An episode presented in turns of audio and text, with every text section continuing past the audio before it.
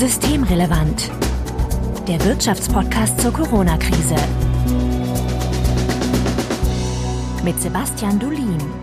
Heute ist Dienstag, der 16. Juni 2020. Willkommen zur 13. Ausgabe von Systemrelevant. Im Intro nicht angekündigt. Herzlich willkommen, Bettina Kohlrausch. Hallo. Und ebenfalls dabei Sebastian Dulin.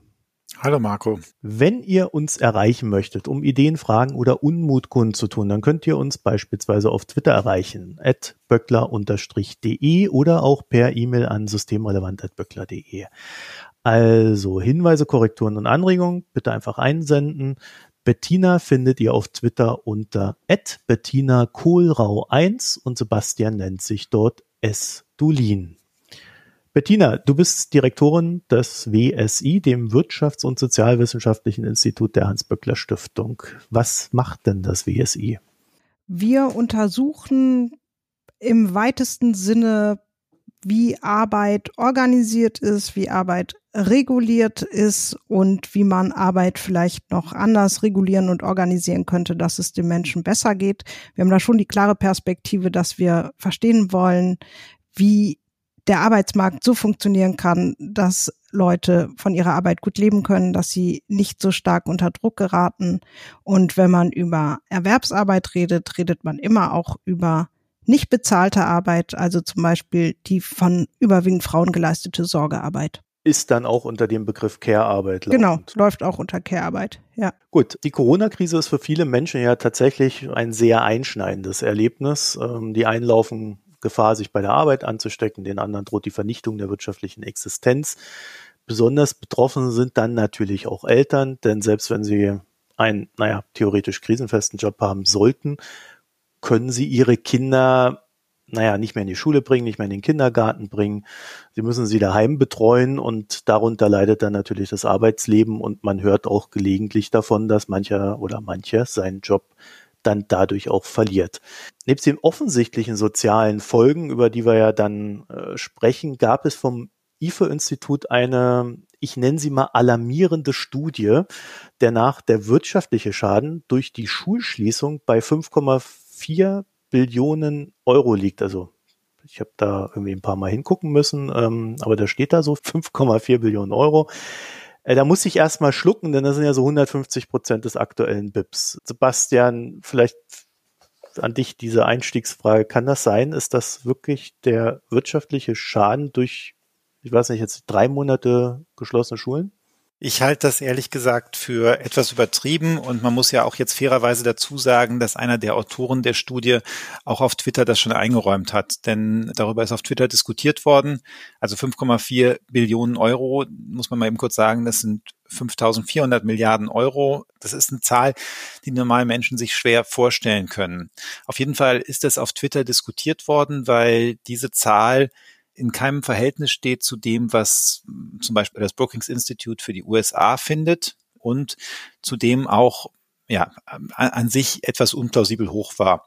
Und daraufhin haben die Autoren oder einer der Autoren hat auch schon eingeräumt, dass das vielleicht ein bisschen hochgegriffen sei und hat dann seine Zahl schon auf 2,56 Billionen runter korrigiert, wobei auch das immer noch wahrscheinlich eher zu hoch gegriffen ist. Vielleicht noch eine Anschlussfrage, Sebastian. Ich tue mich da immer ein bisschen schwer damit, wenn ausgerechnet wird, was in so 20, 30 Jahren passieren soll. Und das wäre ja hier dann mit diesen 5,4 Billionen Euro der Fall. Ähm, deswegen kann man sowas überhaupt grundsätzlich rechnen? Ist das legitim?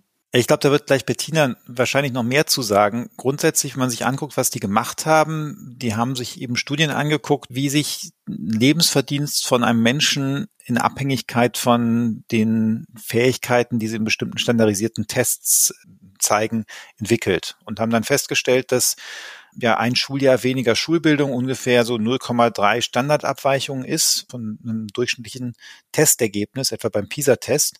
Und dann haben sie gesagt, na ja, im Dreisatz wenn dann ein Drittel Schuljahr wegfällt, dann ist das 0,1 Standardabweichung. Und da können wir eben gucken, was so die typische Person, die, die so viel weniger Testergebnis hat, was die über die Lebenszeit dann verdient. Und dann kommt man auf irgendeinen Wert und dann kann man das natürlich hochrechnen. Dann kann man damit ausrechnen, was das so an, an Einkommensverlust für die Wirtschaft bedeutet. Da sind eine ganze Reihe von vereinfachenden Annahmen hinter, die wahrscheinlich so nicht ganz greifen. Und daher kommen dann auch Ergebnisse raus, die man doch am Ende anzweifeln sollte. Und aber ohne, ich will jetzt gar nicht, weil, weil das dann auch in der Diskussion oft kommt, dass, dass wir den Wert von Bildung äh, nicht richtig erkennen, wenn wir das anzweifeln, darum geht's überhaupt gar nicht. Ich glaube, wir sind uns alle hier einig, dass Bildung extrem wichtig ist und für die Lebenschancen von Kindern zentral ist.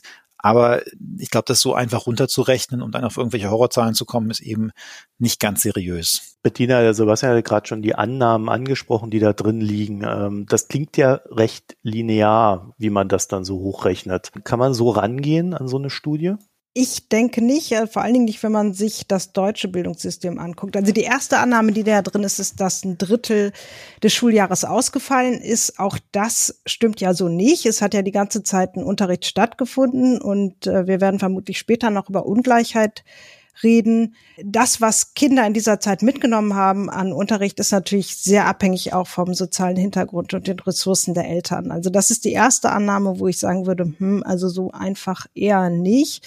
Viel problematischer finde ich allerdings die Vorstellung, dass man Kompetenzen in der Schule erworben werden, sozusagen linear aufs Einkommen hochrechnet. Und da muss man sagen, wenn man sich dann die Studien genauer anguckt, dann ist dieser Zusammenhang für Deutschland, also der Zusammenhang zwischen Kompetenzen und dann Erwerbseinkommen, auch mit PIAC-Daten nachgewiesen worden. Das sind aber Daten, die Kompetenzen im Erwachsenenalter messen, also eben nicht Kompetenzen, die in der Schule erworben sind. Denn wir haben in Deutschland einen sehr starklich beruflich strukturierten Arbeitsmarkt. Das heißt, was wirklich wichtig ist in Deutschland, sind eigentlich gar nicht so sehr die Kompetenzen, sondern die Zertifikate, die überhaupt nicht, wie man jetzt naiverweise denken könnte, eins zu eins Kompetenzen abbilden, sondern die Zertifikate korrelieren natürlich mit den Kompetenzen, mit denen, was man kann, aber man kann mit dem gleichen Kompetenzmuster durchaus irgendwie auf einer Hauptschule landen oder auf einer Realschule. Also da gibt es ganz schöne Überschneidungen und da kommt dann eben auch wieder die soziale Ungleichheit ins Spiel. So dass ich einfach nicht glaube, dass die Kompetenzen, die ich jetzt in der Schule erwerben, sich eins zu eins umsetzen lassen in ein Gehalt oder umrechnen lassen in ein Gehalt. Die Frage ist doch, schaffe ich es, aus diesen Kompetenzen einen berufsqualifizierenden Abschluss zu machen? Wir wissen zum Beispiel, dass es viel, viel wichtiger ist, einen berufsqualifizierenden Abschluss zu machen, als beispielsweise Abitur zu haben.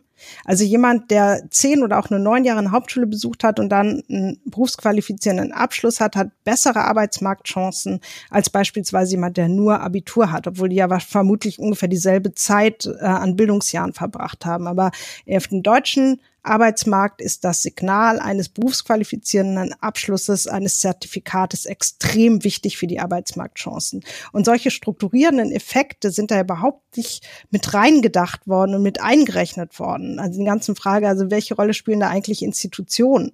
Spielen überhaupt keine Rolle bei diesen Modellen. Und gerade in Deutschland mit diesem mehrgliedrigen Schulsystem spielt das natürlich eine enorm große Rolle berufliche Weiterbildung wäre ja dann auch so ein Thema. Und äh, vielleicht ist es aber auch so, wenn man denn da große Sorgen hätte, dann könnte man ja jetzt schon staatlich daran gehen und sagen, okay, äh, wir gucken dann, dass wir gerade jetzt so diese Abschlussjahrgänge, die ja dann unmittelbar betroffen sind, dass wir denen dann in den nächsten zwei, drei Jahren gerade eine Förderung ermöglichen, die dann so gestrickt ist, dass sie da vielleicht kompensiert. Genau, das könnte man machen. Also man kann schon davon ausgehen, dass dieses Jahr kurz vor dem Abschluss im Hinblick auf Erwerbschancen relevanter ist als ein Jahr davor. Nicht jetzt, weil ich glaube, dass es nicht wichtig ist, dass die Kinder da betreut sind, was lernen und so weiter, einfach sozusagen von der Wirkung auf dem Arbeitsmarkt. Und natürlich ist das was, das ist ja jetzt im Konjunkturpaket auch mit berücksichtigt worden, was ganz zentral ist, dass wir darauf achten müssen, dass wir gerade im Ausbildungsbereich nicht einen ganzen Jahrgang verlieren, weil es uns nicht gelingt, die Jugendlichen in die Ausbildungsplätze zu bringen. Wird das ein Problem werden, das jetzt schon absehbar ist? Ja, also es gibt natürlich noch keine Zahlen, aber ich bin ja auch Professorin an der Uni Paderborn und da ist zum Beispiel Bentler ein ganz wichtiger Anbieter von Ausbildungsplätzen und die haben ihr Angebot stark reduziert in diesem Jahr zum Beispiel, so dass ich schon davon ausgehe, dass das ein Problem ist. Und die Frage ist, ob man jetzt mit der Idee, dass man zumindest kleine und mittlere Betriebe unterstützt dabei, wenn sie sich entscheiden, trotzdem auszubilden, hoffe ich, dass man das ein bisschen auffangen kann. Aber es ist ja auch naheliegend, dass in Zeiten von ökonomischer Unsicherheit Unternehmen erstmal keine langfristige Verantwortung für Auszubildende übernehmen, dass das ein Bereich ist, bei dem man gut sparen kann. Obwohl es natürlich keinen Sinn macht, weil es im Sinne von einer Fachkräftesicherung hochproblematisch ist. Aber es ist eben was, wo man relativ kurzfristig auch Einsparungen vornehmen kann. Sebastian, was ich so ein bisschen faszinierend an der Studie auch fand, war äh, überhaupt diese Grundannahme treffen zu können, dass das Leben quasi immer positiv voranschreitet. Eigentlich, wenn man so auf die Historie der Menschheit guckt, dann sieht man ja immer wieder diese Brüche, dieses, naja, äh, dass irgendeine Krise, sei es eine Finanzkrise oder Corona-Krise, da hereinbricht und man als Menschheit damit lernen muss, damit umzugehen. Deswegen ähm, hat mich die Herangehensweise ja dann doch etwas gewundert. Das müsste man ja schon auch in so einer Studie dann antizipieren, dass es normal ist, dass es Brüche gibt. Ja, aber äh, fairerweise ist das, finde ich, jetzt an der Studie nicht so problematisch. Das ist ja das, was wir Ökonomen die ganze Zeit machen. Man hat ein Modell, wo man guckt, wie sich das entwickelt, wenn jetzt kein Schock auftritt. Und klar, wenn ein Meteorit einschlägt und äh, das halbe Land verwüstet ist, dann werden die Einkommen alle niedriger sein. Nur trotzdem würde jetzt diese Studie sagen oder dieser Ansatz würde dann halt sagen, na gut, wenn wir mehr Bildung haben und der Meteorit einschlägt, geht es uns hinterher trotzdem noch besser, als wenn wir keine Bildung haben. Und das ist ja auch nicht völlig unplausibel. Also zumindest jetzt nicht bei Dingen, die vielleicht ein bisschen kleiner sind als der Meteorit. Ne? Aber das ist das, was wir tagtäglich machen als Makroökonomen. Also wenn wir simulieren, wie wirkt der Autozoll der USA, dann geht es uns natürlich noch schlechter, wenn gleichzeitig Corona kommt. Aber die Richtung und die Größenordnung bleibt hoffentlich ungefähr gleich. Es könnte natürlich ein Zyniker sagen, deswegen funktionieren die Modelle so oft nicht. Ne? Oder ein Soziologe könnte das sagen. Ja, es ist natürlich, es ist natürlich an der Stelle grob vereinfachend. Aber ich meine, wir, wir streiten ja jetzt hier auch nicht darum, ob es 100 Milliarden oder 110 Milliarden sind, sondern hier ging es ja um eine Größenordnung. Und da fing es an beim IFO-Institut, dass die mit 5.400 Milliarden reingegangen sind, äh, dann gesagt haben, na ja, das haben sie vielleicht ein bisschen missverständlich formuliert, dann auf 2.560 Milliarden runtergegangen sind. Und das liegt aber immer noch im Verhältnis zum Bruttoinlandsprodukt ungefähr sechsmal so hoch, wie das die Forscher für die USA errechnen.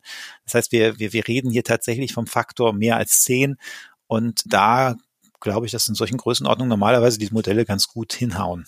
Okay, dann kommen wir mal zu den Auswirkungen, die wir ja definitiv haben.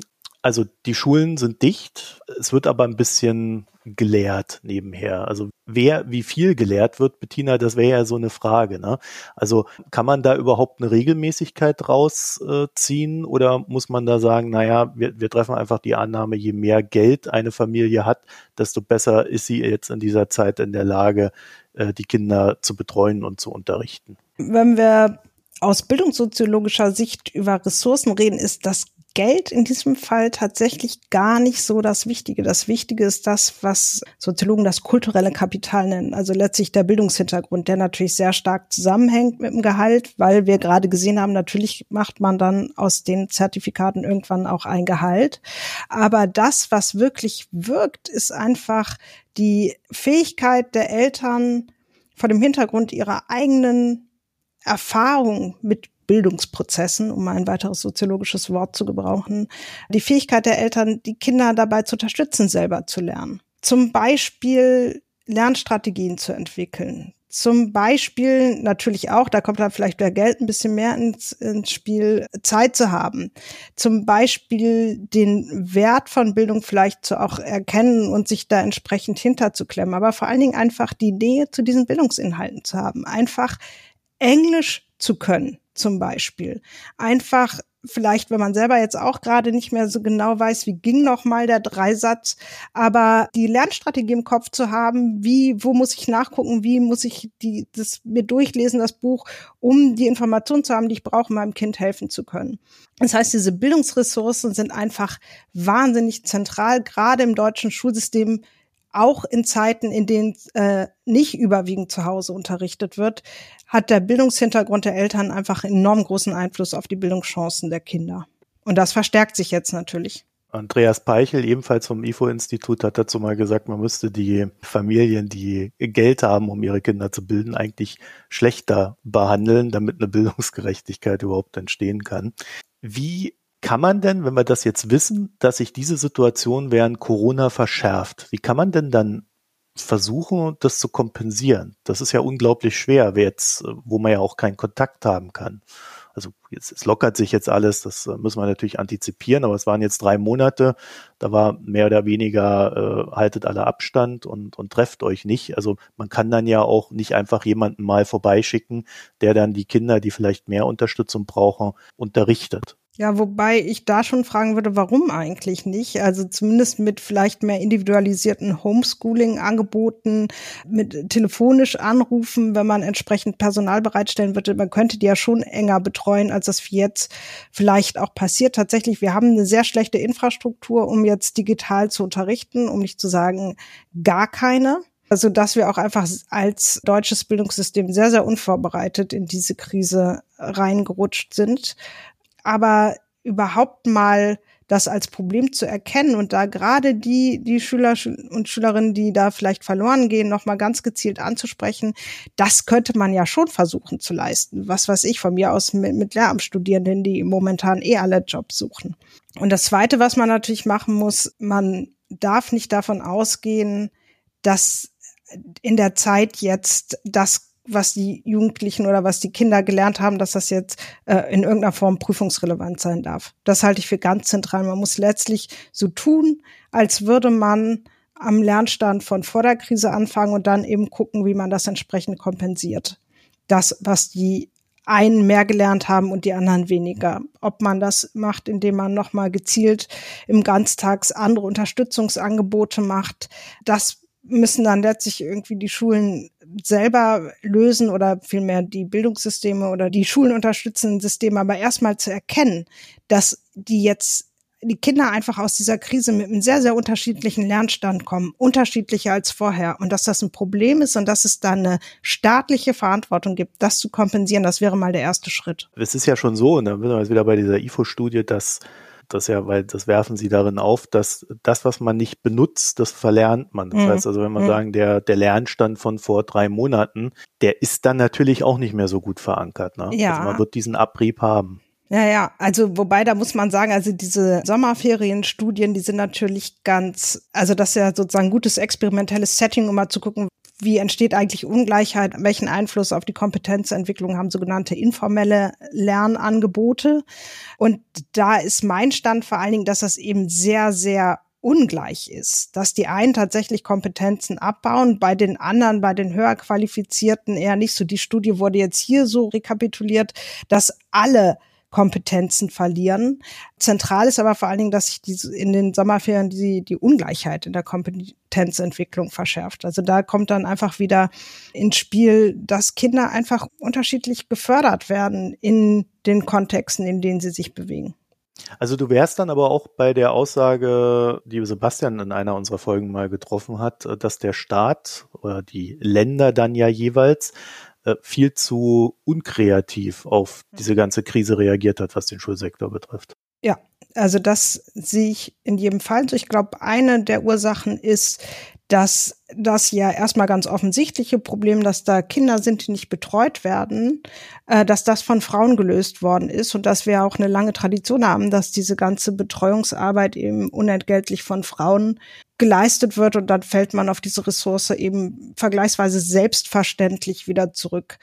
Wenn das anders wäre, dann hätte man viel schneller erkannt, dass man hier echt ein Problem hat. Und dann ist die damit entstehende Bildungsungerechtigkeit eben ein Kollateralschaden. Ich glaube, das hat schon was mit mangelnder Kreativität zu tun und auch damit zu tun, dass man einfach nicht erkennt, wie dramatisch das eigentlich ist, wenn man für die Entwicklung von sozialer Ungleichheit oder von Bildungsungleichheit, wenn man bestimmte Kinder drei Monate auf sich alleine gestellt lässt.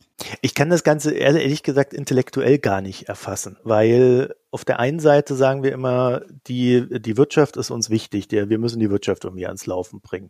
Sebastian, wir, wir wissen ja, dass es einen hohen Anteil an Personen gibt, die ihre Kinder daheim betreuen müssen. Dann ist es doch irgendwie in der Folge logisch, dass man dann auch dafür Lösungen finden muss, damit diese Leute arbeiten gehen können. Also wenn man die Wirtschaft dann wieder ans Laufen bringen möchte. Oder übersehe ich da irgendwas? Ja, ich glaube, das ist ein bisschen eine Fehlwahrnehmung. Es hat zwar auch so Berechnungen gegeben, wie viel Arbeitszeit durch diese Betreuung jetzt verloren gegangen ist, aber ganz ehrlich ist es in ganz vielen Fällen durch ja interne Flexibilität, nenne ich das mal, gelöst worden. Das heißt, äh, da sind viele, die haben dann im Homeoffice gearbeitet und Bettina hat recht, das haben wahrscheinlich mehr die Frauen als die Männer gemacht. Die haben dann eben von fünf bis acht, wo die Kinder noch geschlafen haben, dann abends nochmal von acht bis elf gearbeitet und das geht dann auf die Gesundheit, das geht auf die Psyche. Aber insbesondere in der Zeit, wo die Unternehmen ja selber keine Aufträge haben und selber Kurzarbeit machen, ist das nicht so ins Gewicht gefallen. Ich bin mir auch nicht ganz sicher, ob man jetzt nicht stärker, als das Bettina eben gemacht hat, die, die Betreuungs- und die Unterrichtsfrage trennen sollte. Denn was wir zum Teil eben sehen, ist, dass da auch einfach nicht im ökonomischen Sinne jetzt effizient gehandelt wird. Also wenn ich mir das jetzt ansehe, was, was an einigen der Schulen läuft, da werden, da wird die Notbetreuung von den Lehrern gemacht und von den Lehrern werden dann nach der Gruppeneinteilung die Tische desinfiziert und wenn man das so macht, dann bleibt natürlich von einem Arbeitstag des Lehrers nicht mehr so richtig viel zum Unterrichten übrig am Ende. Und statt da zu gucken, dass man eben wirklich sagt, wir trennen jetzt diese beiden Funktionen und nehmen vielleicht für einen Teil dieser Dinge auch, ja, Personal, das vielleicht nicht diese pädagogische Ausbildung eines Lehrers hat, zumindest für den jetzt jetzt für die Phase nimmt man halt die Lehrer und setzt sie ein und wundert sich dann, dass nicht mehr richtig viel Unterricht übrig bleibt. Ich glaube, da haben wir eine ganze Reihe von Problemen. Da ist das Problem des, des Bildungsföderalismus, wie er hier in Deutschland funktioniert, dass die Länder, äh, viele von denen die finanzielle Ausstattung nicht haben, mit der Schuldenbremse noch zusätzlich beschränkt waren und in den vergangenen Jahren auch gerade das Bildungssystem so auf Kante genäht haben, dass, dass da einfach keine Reserven waren, um, um irgendwas Unvorhergesehenes zu tun. Und dann sind auch die Bildungsverwaltungen so ausgedünnt, dass da auch kaum jemand zu sitzen mehr scheint, der irgendwie konzeptionell dann kreative Ideen in so einer Situation entwickeln kann. Nee, also ich bin da völlig bei dir. Ich finde auch, das sind zwar unterschiedliche Dinge. Ich glaube nur, dass man das Problem als nicht so drängend erkannt hat, lag daran, dass man bei der Lösung des erstmal ganz offenkundigen Problems, das macht man mit den Kindern, die jetzt nicht mehr in der Schule sind, man auf alte Muster zurückgefallen ist, nämlich zu sagen, ja, da machen es halt die Frauen unentgeltlich. Und die Familien haben das dann ja auch irgendwie in der Regel für sich gelöst. Dass natürlich es nicht nur darum geht, jetzt Kinder zu betreuen, sondern dass es vor allen Dingen darum geht, Bildungsangebote für Kinder zu machen, ist völlig klar. Aber auch da muss man ja sagen, dass wir in Deutschland mit dem nach wie vor sehr dominanten Halbtagsschulsystem einfach auch ähm, eine, eine Vorstellung von Bildung haben, die sehr privat ist. Also Bildung ist in Deutschland sowieso so organisiert, dass sehr stark die Mitarbeit der Eltern bei den Hausaufgaben und so weiter eine Rolle spielt. Und auch da fällt man dann auf diese Muster wieder zurück mit allen Problemen, die das mit sich bringt, gerade im Hinblick auf Bildungsungleichheit. Also wie so eine schlechte Angewohnheit. Ja, ja, ja. Ich, ich meine, Sebastian hat natürlich recht, dass da auch die Strukturen einfach fehlen, um das entsprechend aufzufangen. Wir haben nicht genügend Lehrpersonal. Der Ganztag ist auf Kante genäht, ist nicht gut organisiert, ist auch nach wie vor nicht ausreichend organisiert, so dass wir da einfach nicht viele Strukturen und Ressourcen haben, auf die wir zurückgreifen können. Genau dasselbe bei der digitalen Bildung. Wir haben überhaupt keine Infrastruktur, um sowas zu organisieren. Da wollte ich gerade drauf zu sprechen kommen. Ich habe ja irgendwo ist mir irgendwann mal so eine Statistik äh, so durch mein Leben geflogen, dass über 90 Prozent der Lehrer eigene Geräte einsetzen müssen, um also technische Geräte einsetzen müssen, um ja einen Beamer zu bedienen oder sonst noch was. Also die müssen ihren eigenen Laptop da irgendwo mal hinstellen, den damit verbinden, dann ihre wahrscheinlich auch noch das eigene PowerPoint, was sie sich irgendwo mal gemietet haben, äh, benutzen und so weiter. Also das sind ja schon mal per se Zustände, mit denen man nicht sehr flexibel agieren kann, weil, weil die erste Idee, die ich natürlich dann so habe, ist zu sagen, okay, jetzt haben wir Corona, ja, alle machen jetzt hier auf Zoom ihre Yoga-Stunden. Ja, warum setzen wir denn nicht Kinder, die sich schon mal so ein halbes Stündchen, dreiviertel Stündchen konzentrieren können, ähm, einfach vor so einem Laptop und lassen die Lehrer per Zoom unterrichten. Das ist dann vielleicht nicht ideal, aber besser als nichts. Aber dafür bräuchte man ja zum Beispiel eine Infrastruktur, eine Software, die datenschutzrechtlich unbedenklich ist. Da hätte man sich ja auch äh, schon mal vorher drum kümmern können. Was dann eben gefehlt hat. Natürlich fehlen teilweise auch die Endgeräte. Auch da gibt es ja Bezuschussung, wo nach meinem Kenntnisstand aber noch nicht ganz klar ist, wie das jetzt letztlich bei den Kindern ankommen wird. Aber das ist, glaube ich, nicht das einzige Problem. Das Problem ist auch, dass wir ähnlich wie bei anderen Kompetenzen auch, die digitalen Kompetenzen auch sehr ungleich verteilt sind, auch bei den Kindern und bei den Eltern, so dass die Frage, wie gehe ich dann überhaupt mit so einem Online-Lernangebot um, wahrscheinlich einfach sehr unterschiedlich gehandelt werden kann, selbst wenn man ein iPad oder sowas zur Verfügung hat. Ich glaube, es kommen noch andere Dinge auf der Lehrerseite dazu. Das darf man auch nicht unterschätzen.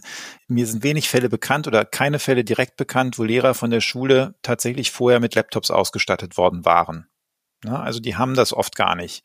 Und dann ist ja auch Datenschutz ist nicht nur ein Problem bei der Videosoftware, sondern auch bei der Verarbeitung von Schüleraufgaben. Wir hatten mal die Diskussion an der Hochschule und wenn ich das mal so zusammenfasse, äh, eigentlich darf ich auf privaten Geräten, die vielleicht noch von jemand anders benutzt werden, keine Schülerdaten haben. Und Schülerdaten ist dann sehr weit gefasst. Das sind dann auch, also wenn jemand mir seine Hausaufgaben schickt, ist das ein Schülerdaten. Das sind Schülerdaten. Und das macht es natürlich verdammt schwierig. Und irgendwie ist das natürlich auch komisch von den Lehrern zu fordern, dass die einen privaten Laptop haben, den kein anderer benutzen darf, wo sie auch den wegschließen müssen, nur um die Schülerdaten da drauf zu verwalten. Da sehe ich ehrlich gesagt auch die Schulen in der Pflicht, dafür Infrastruktur zu sorgen. Und dann guckt man in den Digitalpakt und sieht, dass das nicht möglich war mit dem Digitalpakt. Also bis jetzt vor der Krise durfte man mit dem Digitalpakt in erster Linie nur stationäre Anzeigegeräte in der Schule kaufen, also Whiteboards. Und dann, ich glaube, 20 Prozent durfte für Endgeräte ausgegeben werden, aber die durften nicht außerhalb des Unterrichtsraums benutzt werden. Das fängt an der Stelle schon an. Und äh, dann braucht man nicht, sich nicht zu wundern, dass dann auch manche Lehrer sagen, nee, unter den Bedingungen habe ich eigentlich keine Lust, das selber zu machen. Und das andere, also klar, die Infrastruktur fehlt an den Schulen. Also ich bin ja auch in der Enquete-Kommission für berufliche Bildung in der digitalen Arbeitswelt und die Berufsschulen ein Punkt, den die sich immer wünschen, ist, dass sie einfach eine vernünftige Wartung haben. Ich meine, das machen Lehrer. Ja, die Lehrer kümmern sich halt um die ganze Software und so weiter, wo jedes Unternehmen, jedes kleine Institut da irgendwie eine professionelle IT-Unterstützung. Das fehlt denen teilweise. Also bei der Infrastruktur ist wirklich einiges zu tun. Aber ich bilde ja auch selber Lehrer und Lehrerinnen aus und das ist die, die Frage von Digitalisierung auf allen Ebenen, die das betrifft. Also es als gesellschaftliches Phänomen zu verstehen und zu erfassen, aber auch die didaktischen Herausforderungen, die sich damit verbinden. Also Sebastian und ich wissen jetzt, nachdem die Hochschullehre vor der Herausforderung steht, digital organisiert zu werden, dass es eben doch auch nochmal didaktisch ganz neue Herausforderungen sind. Und all das lernen die Lehrer und Lehrerinnen überhaupt nicht systematisch. Das heißt, der erste Schritt wäre mal, ähm, ganz pragmatisch das systematisch Teil der Curricula zu machen. Und das funktioniert meines Erachtens nur, wenn man das eben auch unterfüttert mit entsprechenden Professuren. Und was da eine ganz pragmatische Herangehensweise wäre, ich, ungefähr jedes Bundesland, das ich kenne, hat jetzt ein Professorenprogramm Digitalisierung ausgeschrieben. Die haben dann im Sinn, das sollen Leute sein, die erforschen dann künstliche Intelligenz oder so. Können sie auch machen, aber trotzdem kann man so eine Professur problemlos anbinden an die Lehramtsausbildung, so dass man eben mit diesen Professuren, die jetzt geschaffen werden, auch innovative Impulse in die Lehramtsausbildung setzt, weil das ist wirklich der Schlüssel. Die müssen ja erstmal qualifiziert sein und, und mit dem Problem auch auf einer abstrakteren gesellschaftlichen Ebene vertraut, bevor sie das im Unterricht umsetzen und adressieren können. Und selbst da passiert im Moment nichts. Ich kenne jemanden, der sich mit Digitalisierung in Schulen beschäftigt. Denn? Der hat mir, der hat mir Quellenschutz an der Stelle ein paar Sachen erzählt, wo ich äh, mir denke, tja, hm, hätte man ja wissen können, aber, aber das Problem mit der Digitalisierung fängt beim Schulgebäude an. Und Schulen sind ja gerne mal baufällig in Deutschland. Also äh, zumindest nicht als Einzelfall, dass mal eine Schule baufällig ist, sondern das Thema taucht immer öfter auf. Und dann hat man halt so Probleme, dass man aus Brandschutzgründen da schwerlich irgendwo mal ein paar Netzwerkkabel hinlegen kann. Da muss dann erstmal ein Elektroplaner rangeschafft werden, der ein paar Sachen regelt. Äh, dann könnte man dann die Netzwerkkabel hinlegen und so weiter und so fort das heißt, die, die Probleme fangen da ja schon bei den grundsätzlichen Dingen an, nämlich beim Bau, bei der Architektur. Und da werde ich ehrlich gesagt so ein bisschen ratlos, weil eigentlich diskutieren wir das seit, weiß ich, 20 Jahren, 30 Jahren. Es gibt Leute, die sagen, die haben schon in den 70er Jahren so Gebäude gehabt. Also es sind ja keine neuen Themen. Warum passiert denn da nichts? Na, ehrlich gesagt, wenn man sich anguckt, das haben wir auch schon mehrfach diskutiert, wie äh, die öffentlichen Investitionen in Deutschland über Jahrzehnte behandelt worden sind, braucht einen das dann nicht zu wundern sondern wir haben ja jahrelang auf Verschleiß gelebt. Das heißt, es ist weniger investiert worden von der öffentlichen Hand, als abgenutzt wurde durch Abschreibungen. Und dass dann am Ende, wenn ich noch nicht mal so viel mache, dass ich die Substanz erhalte, dass dann natürlich mein öffentlicher Kapitalstock im Jahr 2020 nicht über das Niveau von 2000 hinweggekommen ist, das braucht einen nicht zu verwundern. Und ähm, gut, das, das ist ja jetzt, glaube ich, zunehmend in der öffentlichen Debatte erkannt worden. Aber da müssen wir einfach 20 Jahre nochmal wieder aufholen. da muss richtig viel Geld rein. Und du hast recht, das wird schon lange diskutiert. Ja, vielleicht ist das aber jetzt auch die Chance, dass man mal sieht, dass eben das Vernachlässigen der Infrastruktur kein Kavaliersdelikt ist, sondern dass das wirklich dann am Ende volkswirtschaftliche Schäden bringt. Ja, das bleibt zu hoffen und tatsächlich, auch wenn es anekdotisch ist, wenn man in so eine Schule reingeht, dann ist man manchmal wirklich einfach fassungslos und man das Gefühl hat, man geht in die eigene Grundschule. Also da hat sich ja wirklich wenig getan. Aber trotzdem ist mir wichtig zu sagen, wenn wir über Bildungsungleichheit reden, dann geht es nicht, ist, glaube ich, die Hardware so wichtig die ist, die Infrastruktur wirklich nicht der zentrale Punkt. Wir haben eine ganz starke Abhängigkeit des Bildungserfolgs vom sozialen Hintergrund oder vom Bildungshintergrund der Eltern in Deutschland. Das hat eine ganze Menge von Ursachen. Es hat viel zu tun, zum Beispiel auch mit dem mehrgliedrigen Schulsystem, dieser Idee, man könne Kinder nach der vierten Klasse nach äh, Fähigkeiten auf verschiedene Schultypen aufteilen, hat noch andere Ursachen. Und Dazu kommt jetzt, dass wir auch bei den digitalen Kompetenzen, gerade weil wir sie in den Schulen nicht vermitteln, ein weiteres Auseinanderfallen haben, eine weitere soziale Ungleichheit. Man nennt das äh, Digital Divide bei den Kompetenzen, weil eben es nicht nur darum geht, dass man ein iPad hat und das anmacht, sondern man braucht ja auch ein Verständnis dieser Technik. Man muss wissen, wie man eine Menüführung, äh, wie die funktioniert. Man muss sie bedienen, man muss eine Strategie haben, man muss wissen, wie man diese Devices nutzen kann, um Dinge, die man erreichen möchte, einzusetzen. Man muss da also sozusagen strategisch vorgehen und man muss natürlich in letzter Konsequenz auch kritisch sein und die Grenzen und die Gefahren dieser Techniken zu durchschauen. Und das ist extrem, diese Fähigkeit ist sowohl bei Erwachsenen als auch bei Kindern extrem ungleich verteilt nach dem sozialen Hintergrund. Und wenn diese digitalen Kompetenzen jetzt plötzlich total wichtig werden, die aber nicht irgendwie systematisch und gleichmäßig vermittelt werden, es also davon abhängt, ob das zu Hause passiert oder nicht, dann kann aus dem Digital Divide noch eine Verschärfung sozialer oder Bildungsungleichheit werden. Also dann, dann kommt es beides noch zusammen und verstärkt sich, sodass wirklich auch die Frage, den Kindern beizubringen, also wie, wie kann man digital lernen, was sind digitale Lernstrategien und so weiter, ist mindestens genauso wichtig und vor allen Dingen ganz schnell einfach möglichst viele Kinder wieder zu unterrichten und, und ja eben nicht Betreuung, sondern ein Lehrangebot zukommen zu lassen. Hm, jetzt haben wir natürlich auch darüber geredet, dass auch die Lehrer selber da ja schon Probleme haben. Da fragt sich dann natürlich, wie genau nun diese Lehrer, die diese Probleme haben, den Kindern das beibringen sollen. Das ne? stimmt, ja. Ich habe aber auch rausgehört, Gesamtschulen wäre auch ein Teil der Lösung. Das denke ich auf jeden Fall. Also das ist natürlich dann immer auch eine Frage der politischen Strategie. Also äh, kann man dafür Mehrheiten finden. Aber auf jeden Fall ist diese Trennung auf verschiedenen Schultypen extrem schädlich. Ich habe ganz am Anfang schon mal gesagt, man kann mit demselben Kompetenzen auf unterschiedlichen Schultypen landen. Es ist eben kein genaues Abbild der Leistungsfähigkeit, was immer das dann auch genau ist, sondern es ist, hat ganz viel mit dem sozialen Hintergrund zu tun. Äh, Kinder, Akademikerkinder landen einfach viel, viel häufiger auf dem Gymnasium und studieren dann entsprechend auch häufiger, machen häufiger einen Master und promovieren auch häufiger sogar. Also es setzt sich dann fort in den Bildungsketten. Und das Problem ist eben, dass diese Entscheidung, die gerade in Deutschland ja auch so wahnsinnig wegweisend ist, weil eben es auch um diese Zertifikate gibt, die dann erworben werden, dass die so unglaublich früh getroffen wird in der Bildungslaufbahn und sie sich schlecht revidieren lässt. Man sagt zwar immer, man kann ja noch irgendwie aufsteigen, man kann ja noch dann irgendwie Abitur nachholen, das passiert nur einfach selten. Es wird deutlich häufiger abgestiegen im deutschen Bildungssystem als aufgestiegen zwischen den Schultypen. Gehen wir mal davon aus, es kommt zu der berühmt-berüchtigten zweiten Welle, über die jetzt gerade jeder redet oder die jeder befürchtet. Und in dem Moment, wo die kommt, ist ja dann auch völlig klar, der stehen wir wieder vor dem gleichen Problem wie im März. Was machen wir mit den Kindern? Schicken wir die in die Schulen? Wie machen wir das?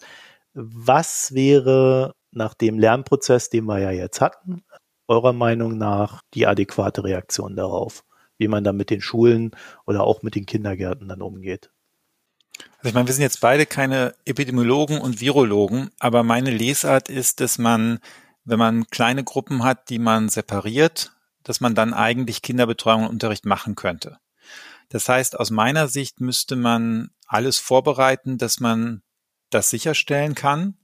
Und zwar ohne, dass man jetzt Risikogruppen unter den Lehrerinnen und Lehrern zwingt, da zu unterrichten. Und Bettina hat eben schon was dazu gesagt, wo, wo so ein An Ansatzpunkt sein könnte. Also ich frage mich, warum ist eigentlich im Konjunkturpaket und auch in den Konjunkturpaketen der Länder nicht sowas wie eine, eine ABM-Maßnahme zur Unterstützung an den Schulen drin? Also warum nehmen wir nicht einerseits Nebenjobs für die Studierenden, aber auch äh, vielleicht für, für ein Jahr feste Stellen von Hochschulabsolventen und Absolventinnen oder von, von ähm, Schulabgängern, die jetzt keinen Ausbildungsplatz bekommen haben und beschäftigen die mit Hilfstätigkeiten an den Schulen, die jetzt gebraucht werden und die Lehrer freistellen. Und diese Hilfstätigkeiten könnten natürlich die ganze Aufsicht sein auf dem Pausenhof, um zu gucken, dass die Gruppen sich nicht, nicht mischen. Das könnte äh, ja irgendwie Überwachung von Hygienemaßnahmen sein, von Einbahnstraßen da.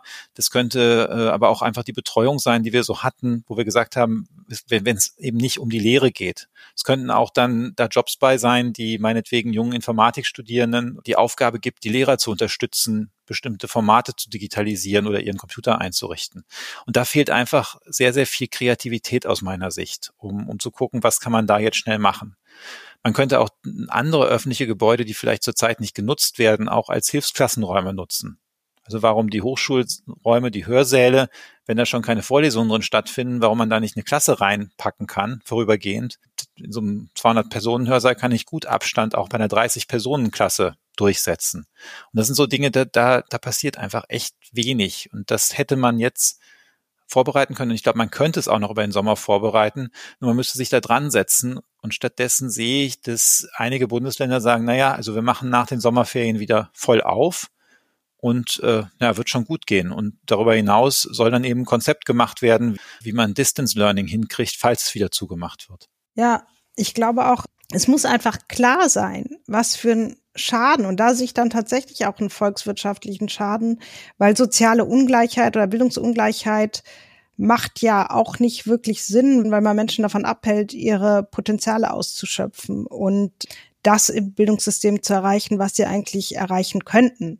Denn die Kompetenzentwicklung ist im Übrigen auch nicht linear, sondern hängt auch sehr stark vom Lernumfeld ab. Das heißt, äh, wenn ich dasselbe Kind auf eine Hauptschule stecke, dann lernt es äh, weniger, als wenn ich das Kind auf ein Gymnasium in, in so einen Lernkontext stecke, was ja auch relativ ähm, nachvollziehbar ist. Das heißt, die Dringlichkeit des Problems, also einfach das politische Paradigma, es darf nicht nochmal passieren. Das muss eigentlich klar sein. Und mein Eindruck ist schon, dass das in anderen europäischen Ländern auch klarer gewesen ist, wo man viel früher die Schulen geöffnet hat, weil der Wert der Bildung und des Zugangs zu Bildung vielleicht dann doch höher geschätzt wurde.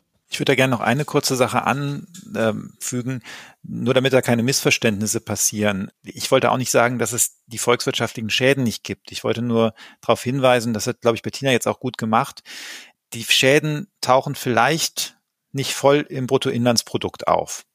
Möglicherweise schon, da werden wir auch bestimmte Schäden sehen, aber es gibt eben äh, soziale Schäden, die nicht weniger schädlich sind, aber die man einfach mit diesen Kategorien nicht abgreifen kann. Also die, die ganze Frage der Chancengleichheit und der sozialen Ungleichheit, das hat alles irgendwo auch Auswirkungen auf das Wirtschaftswachstum am Ende, aber jenseits dessen hat das ja auch einen Wert an sich. Und äh, das darf man hier nicht vergessen. Und die, diese Dinge werden beschädigt, durch das wieder mit dem Bildungssystem umgegangen wird. Und da müssen wir was gegen machen. Also du meintest jetzt auch den ethisch-moralischen Wert des Ganzen. Äh, ja, nicht nur ethisch-moralisch, sondern einfach, wie wohl fühle ich mich in der Gesellschaft? Ähm, wie, wie stabil ist diese Gesellschaft? Und da ist natürlich Chancengleichheit wichtig und da ist auch Verteilungsgerechtigkeit am Ende wichtig. Und wenn ich jetzt äh, bestimmte Sachen unterlasse, die dazu führen, dass, ich meine, wenn die Chancengleichheit leidet und ich sonst nichts anderes tue, dann leidet auch noch die Verteilungsgleichheit am Ende. Das ist einfach für den Zusammenhalt der Gesellschaft und für die Lebensqualität ist das einfach schädlich das ist jetzt vielleicht äh, ein bisschen abstrakt, aber eine Funktion des Bildungssystems für den sozialen Zusammenhalt ist natürlich soziale Ungleichheit, die wir natürlich haben in unserer Gesellschaft, ein Stück weit auch zu legitimieren. In einer meritokratischen Gesellschaft ist soziale Ungleichheit akzeptiert, wenn sie nicht zu groß wird weil sie vermeintlich, da kann man viele Fragezeichen machen, aber weil sie vermeintlich unterschiedliche Leistungsbereitschaft, vielleicht auch unterschiedliche Begabung spiegelt. Und dieses Messen, Erfassen von Leistungsbereitschaft und Begabung passiert im Bildungssystem. Ich persönlich glaube, dass das nie der Fall war, dass das eins zu eins so abgebildet worden ist. Aber wenn es immer offensichtlicher wird, dass da ganz systematisch bestimmte Leute, bestimmte Gruppen hinten durchfallen, dass das Bildungssystem eben genau das nicht leistet, dann wird auch die, die Ungleichheit, die es in der Gesellschaft eben gibt, nicht mehr akzeptiert. Und in dem Moment, in dem ganz grundsätzliche Organisationsprinzipien einer Gesellschaft in Frage gestellt werden, wird es eben auch wirklich schwierig, als Gesellschaft doch zu funktionieren. Und da muss man sagen, das Bildungssystem hat einfach eine ganz wichtige Funktion, auch ja, Menschen sozial zu integrieren. Und dafür muss es aber die Versprechen, die es vermeintlich macht, nämlich jedem eine faire Chance zu bieten, auch einlösen. Und wir wissen nun, dass das deutsche Bildungssystem das nicht tut.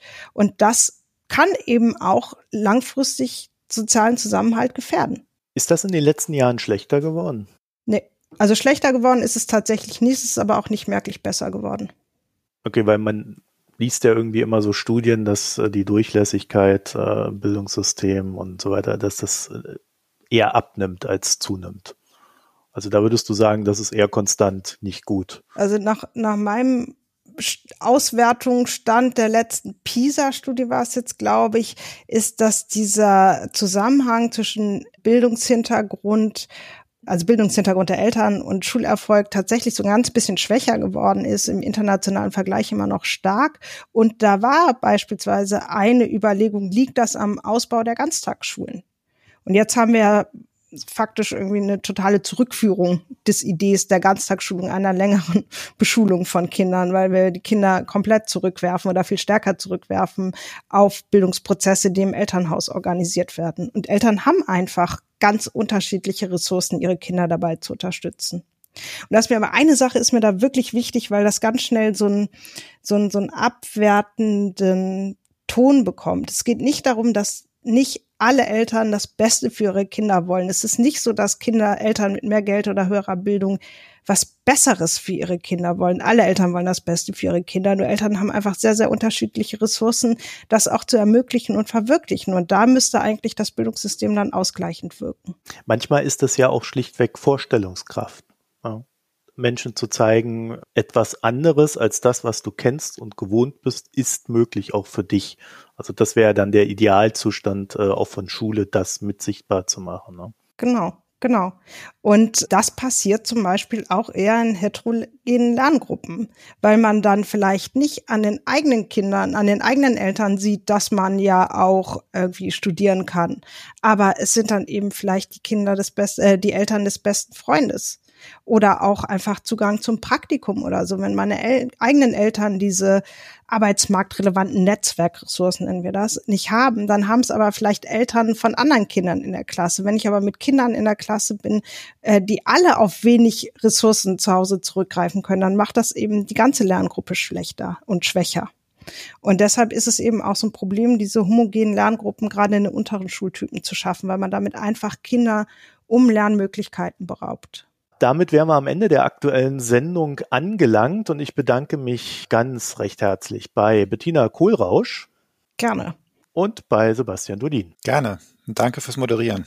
Und äh, wenn ihr uns jetzt noch etwas mitteilen möchtet bei diesem im Regelfall recht emotionalen Thema, dann könnt ihr das tun auf Twitter at böckler-de oder per E-Mail at systemrelevant at böckler.de und Bettina findet ihr auf äh, Twitter als at Bettina Kohlrau 1 und Sebastian nennt sich dort at Estulin. Ja, dann vielen Dank fürs Zuhören und wenn euch die Sendung gefallen hat, äh, könnt ihr die natürlich und sollt die auch gerne in den sozialen Netzwerken verteilen und im Podcast Catcher eurer Wahl ein Sternchen oder ähnliches hinterlassen. Vielen Dank dafür. Bis bald. Auf Wiederhören. Tschüss. Tschüss. Das war Systemrelevant, der Wirtschaftspodcast zur Corona-Krise. Eine Produktion der Hans-Böckler Stiftung.